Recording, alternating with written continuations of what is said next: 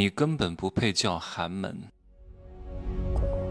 没有事实，没有真相，只有认知，而认知才是无限接近真相背后的真相的唯一路径。Hello，大家好，我是真奇学长，问各位一个问题哈，你是觉得捞男不是捞男，是普信男多还是普信女多？各位，好像看上去是普信女多啊。没钱没胸，没颜没学历，家境很差，腿又短，对吧？这种人还想嫁给高富帅啊？经常看到这样的案例，但是这个叫幸存者偏差。真正这种什么都没有的人，不会有这么高的要求的，他们还是有一点自知之明的啊。什么叫普信男普信女？什么意思？什么都没有，那不叫普。普是什么？就是在众多的筹码当中。你有一个还可以，你才能称为普。你什么都没有，那叫土，对吧？叫土猪弱男，啥都没有。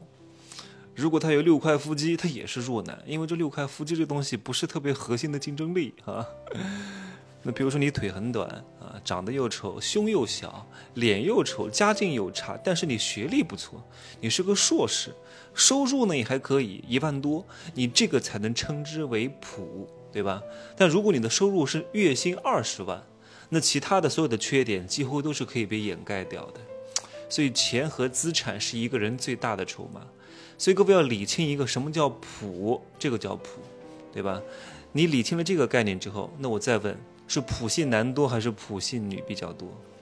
是普信男比较多，因为男的通常来说呢，喜欢吹牛逼啊，狂妄自大一点。明明他不是硕士，他能说自己是硕士。对吧？但是女人相对来说还算是实事求是一点，她不是就不是，胆子没有那么大啊，不喜欢吹牛逼。那男的就不一样了啊，所以现在出现了一种新派的小镇男做题家，还真了不得了，还真以为自己怎么样了，以为自己是寒门出贵子了，以为自己是什么山沟沟里出来的金凤凰了，这个看不上，那个看不上，其实他们是极度的自卑呀，才导致自负啊。看似是自信呐，其实骨子里是深深的自卑，生怕别人看不起他，生怕别人图他钱。你有几个钱啊？对不对？而且我说句不好听的，他们都配不上叫寒门。寒门是什么？各位，不是各位理解的这个样子的，不是山沟沟里出来的叫寒门。寒门在古代指的是势力比较低的世家，就像一些小地主或者是名门望族没落了才配叫寒门。你配吗？对不对？应该叫自己庶民啊！什么叫庶民？很多人连庶民都不配当。庶民就是有房有田才叫庶民，对吧？很多人没房没田，你配叫庶民吗？对不对？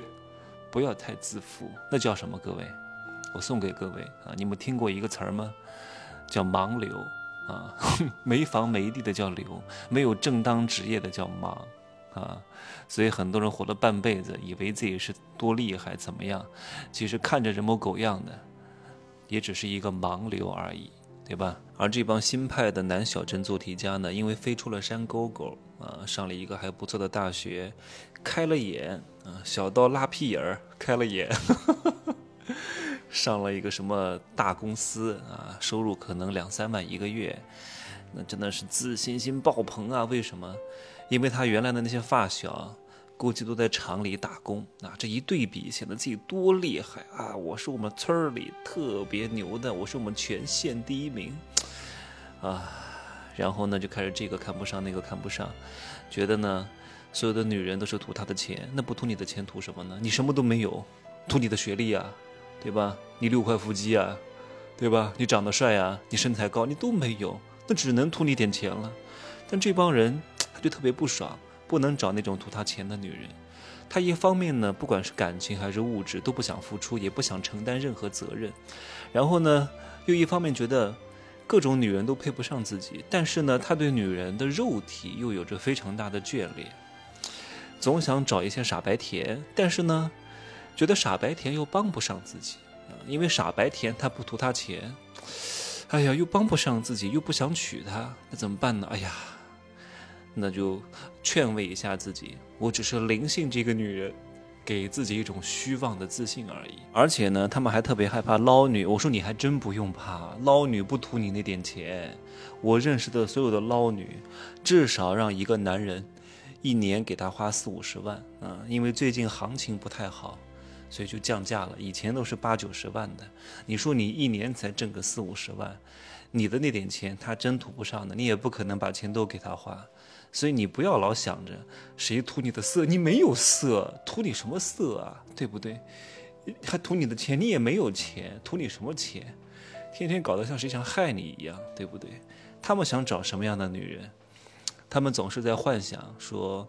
我如果能够避开所有图我钱的女人，那我就能找到一个老派而且富有牺牲精神的女人，最好像什么呢？像那种《西厢记》里边的崔莺莺那种相国之女，宰相的女儿，然后呢还有牺牲精神，还能提携自己、帮助自己、相夫教子、辅佐自己、给自己情绪价值，最好还不找我要钱，你配吗？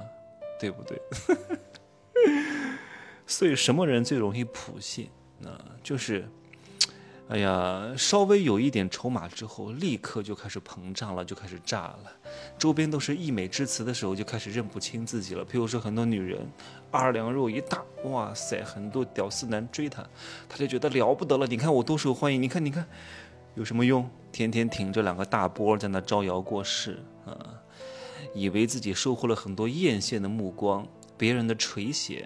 还有很多女人的嫉妒和仇恨，特别爽，又活在这种虚妄的存在感里边了。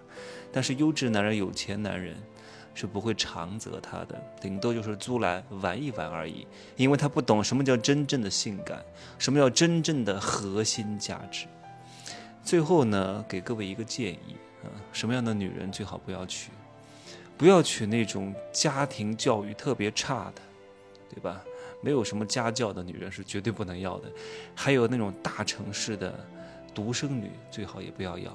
我是觉得，如果你想过得平稳一点啊，能够家庭美满、和谐、幸福一点，那种三四线城市、二线城市家庭教育比较好的女生是非常不错的选择。有一种男人也坚决不要要啊，我不是说都不能要，我是说如果你算是比较优质的女人，对吧？那种新派的小镇做题家，哪怕他是大公司上班，你也最好慎重考虑一下。看似他们表面上好像很风光，名校毕业，民企工作，但内心当中有着深深的自卑感，有可能还会对你家暴，而且可能会有一些变态的心理啊！我就点到这儿，各位注意，男女都要注意，避免踩坑啊！婚姻如果接错了，你会。不幸福很多年的，好吧，就这样说啊！祝各位幸福快乐。